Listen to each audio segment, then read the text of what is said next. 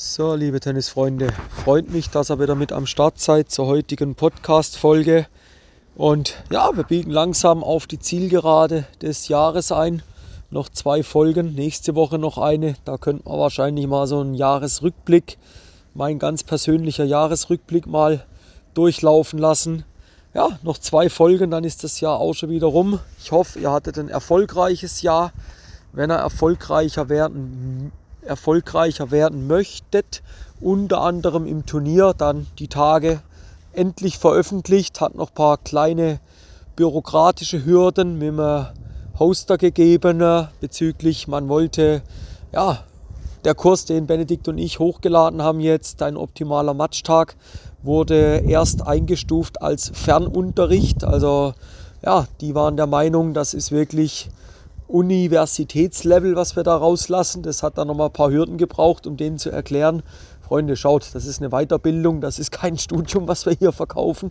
Und ja, das war ziemlich spannende Erfahrung. Aber dazu vielleicht mal ein bisschen in einem Instagram Live was die Tage. Aber ja, wer das Spiel erfolgreicher machen will, dem kann ich nur von Herzen wirklich den äh, Online-Kurs Dein optimaler Matchtag ans Herz legen, wo er den bekommt geht auf mein Instagram-Profil, dort findet ihr zum Beispiel die Verlinkung dazu. Und ansonsten, jetzt gehen wir nochmal in die Vollen, hauen wir nochmal ein Vollgas raus. Die Tage wieder eine Frage eingetrudelt von einem Tennisspieler. Timo, lass mal, wie kann ich eigentlich druckvoller Tennis spielen? Sage ich, ganz einfache Antwort, indem du druckvoller Tennis spielst. Ganz einfach, weil scheinbar spielst du ja nicht druckvoll genug. Aber, und dann eine Frage weiter direkt, definier doch mal, in welchem Bereich willst du den Druck voller spielen, habe ich dann gefragt. Da war dann der Punkt, ja, puh, gute Frage. Ich sage, gut, okay, kannst du mir mal beantworten, welche Arten von Druck du kennst? Wie kannst du Druck auf den Gegner ausüben? Und dann, ja, dann hat es langsam Bing bei dem Kollegen gemacht. Nämlich, dann kam, er kann mehr Tempo erzeugen. Habe ich gefragt, kannst du nur Druck erzeugen, indem du Tempo erhöhst oder auch indem du mal Tempo reduzierst.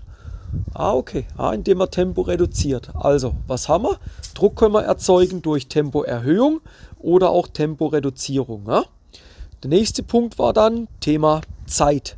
Einer meiner Lieblingsfaktoren, nimm doch dem Gegner einfach mal Zeit weg. Heißt, nimm die Bälle früher. Ja, war mal so in dem Bereich.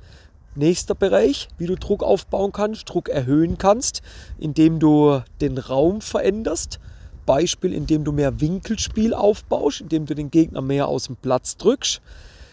Und der letzte Punkt war dann, da er nicht mehr bringen können, den habe dann ich eingeworfen und gefragt, wie sieht das denn aus? Kannst du denn eigentlich auch mehr Druck aufbauen, wenn du eigene Fehler reduzierst? Das konnte er mit Ja beantworten. Und so haben wir eigentlich vier Punkte definiert, wie er druckvoller spielen kann nämlich Tempo, Raum, Zeit und Fehlerreduzierung. Ganz wichtig in dem Zusammenhang ist aber erst einmal, haben wir es gehabt, wie nimmst du überhaupt die Spielsituation wahr? Wenn du die Spielsituation falsch einschätzen tust, falsch, falsch wahrnimmst, wie willst du das entscheidende Druckmittel aufbauen? Ja, also wenn du nicht realisierst, dass du jetzt den Platz, weil du im Feld drin stehst, dem Gegner Zeit wegnehmen könntest, indem du auf Longline gehst, weil er auch noch einen weiteren Laufweg hat, weil er noch weiter in der Ecke steht, dann bringt dir die Entscheidung nichts, wenn du Tempo rausnimmst. Ja, also wo Tempo erhöht werden muss oder wo, wo Druck erhöht werden muss durch Raum, durch Zeitwegnahme, dann bitte auch schauen, dass das gezogen wird. Viele Spieler machen da den Fehler, dass sie einfach die Spielsituation falsch wahrnehmen und durch diese falsche Wahrnehmung eine falsche Entscheidung treffen. Warum ist diese Wahrnehmung falsch? Warum ist diese Einschätzung der Spielsituation falsch?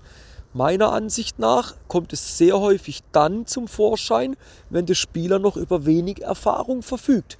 Warum verfügt er über wenig Erfahrung? Weil er zu wenig spielt. Und da der Appell an alle Spieler und auch Trainerkollegen, wenn er hier zuhört, was mich sehr freut, ja, Ihr müsst die Spieler mehr spielen lassen. Tennis ist ein Spiel, das gespielt werden muss. Nur durch Technikerwerb, nur durch Technikbolzen wird der Spieler nicht besser.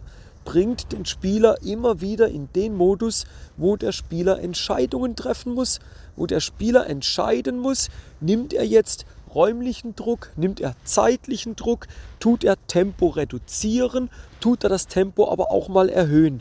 Nur durch dieses gezielte Training, dann erhöht sich die Wahrnehmung der Spielsituation. Ein Bereich, um zu lernen, wie du druckvoller spielen kannst, ist zum Beispiel, ich habe da immer eine Pyramide, die ich dann im Sommer in Sand einzeichne. Und Pyramide unten breit, oben spitz, wie ihr bekanntlich erkennt. Also wir stellen die Spitze nach oben auf, logischerweise. Sonst wäre es ja ein Trichter. Und dann haben wir drei Begriffe. Bringen wir mal Präzision, Geschwindigkeit, Sicherheit. Und jetzt bau du dir bitte mal diese Pyramide und bau du dir bitte mal das Feld so auf, wie du denkst, dass es richtig ist. Achtung, es gibt kein richtig, es gibt kein falsch. Was siehst du als Ideal an? Was ist das Fundament deines Spieles? Richtig, das Fundament von deinem Spiel sollte die Sicherheit sein. Wenn du sehr sicher spielst, wenig Fehler machst, kannst du ja schon Druck auf den Gegner ausüben. Warum? Weil du ihm immer wieder noch einen Schlag mehr gibst. Ja? Sicherheit eine Möglichkeit, den Gegner unter Druck zu setzen. Erster Bereich in der Pyramide unten. Der zweite Bereich wäre die Präzision. Ja, so, und jetzt haben wir schon zwei Bereiche, wo drei Viertels der Pyramide ausfüllen. Sicherheit und Präzision. Präzision würde dahin gehen, habe ich vorher gesagt, ähm, Raumdruck aufbauen. Kannst du Bälle präzise an die Ecken spielen? Kannst du das Winkelspiel aufbauen?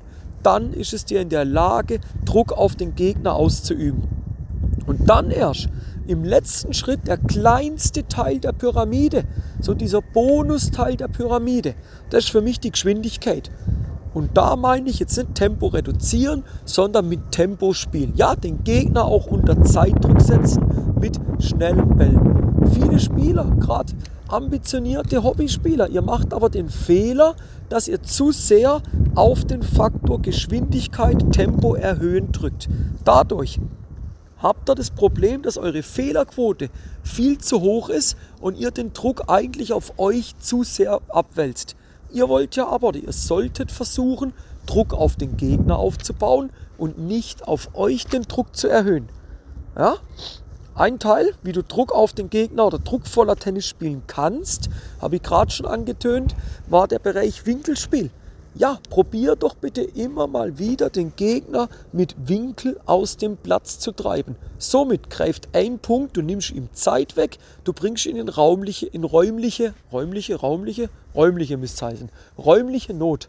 So, und wenn jetzt die Bälle entscheidender früher nimmst, erhöhst du automatisch wieder den Druck. Also, wer denkt, dass du nur durch Tempoerhöhung Druck aufbauen kannst, ja, das ist so das, ah ja, spiel doch mal druckvoller. Da meint der Spieler immer gleich mehr Tempo, Tempo, Tempo. Nein, Tempo ist nicht immer die 1A-Lösung. Tempo erhöhen, Tempo reduzieren, das bedarf schon ein Wechselspiel. Räumlicher Druck, zeitlicher Druck und Fehler reduzieren. Ganz wichtige Bereiche, wie ihr durch diese Arten von Druck überzeugen könnt und wie ihr es schafft, druckvoller zu spielen. Ja? Dann merkt euch diese Pyramide nochmal. Das war die Sicherheit, die Präzision und die Geschwindigkeit. An erster Stelle sollte für euch immer die Sicherheit, die Vermeidung des eigenen Fehlers stehen. Und dann baut er schon ordentlich Druck auf den Gegner auf. So, jetzt habt ihr gesehen, was wichtig ist, um druckvoll zu spielen. Ich hoffe, ihr könnt da damit was Positives für euer Spiel in Zukunft rausnehmen. Wie gesagt, wenn ihr, das eingangs erwähnt, erfolgreicher werden möchtet, was wir euch wünschen, was ich euch von Herzen wünsche, auch fürs neue Jahr, erfolgreich Tennis zu spielen, dann unter anderem sichert ihr den Online-Kurs. Wo du ihn findest, geh bitte auf Instagram, dort auf mein Profil und dort findest in der Biografie findest die Verlinkung zu dem Kurs. Bis zu meinem Geburtstag gibt es da auch noch ein sattes ja, Willkommensangebot, sagen wir mal so wann mein Geburtstag ist, find's raus. Lang ist es nicht mehr, aber es sind schon noch ein paar Tage Zeit. Aber wart nicht zu lang, weil nochmal ein Angebot wird es nicht geben. Ne? Also wenn du den Online-Kurs willst, dann schlag jetzt zu.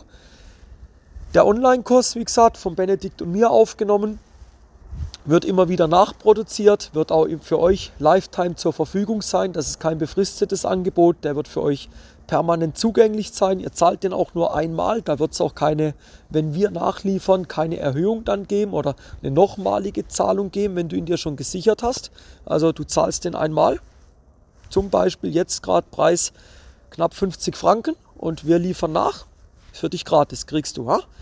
Wenn du ansonsten sagst, hey, ist geil, was der rauslässt an Content, mit dem möchte ich näher zusammenarbeiten, dann melde dich gern, dann schauen wir, wo ich dir helfen kann. Und ansonsten wünsche ich dir bis dahin eine gute Zeit und wir hören uns nächste Woche zum großen Jahresfinale, würde ich dann sagen. Ja? Also, euch eine gute Weihnachtszeit, passt auf euch auf und bis zur nächsten Folge. Bis dann, euer Timo von Tennis Tactics.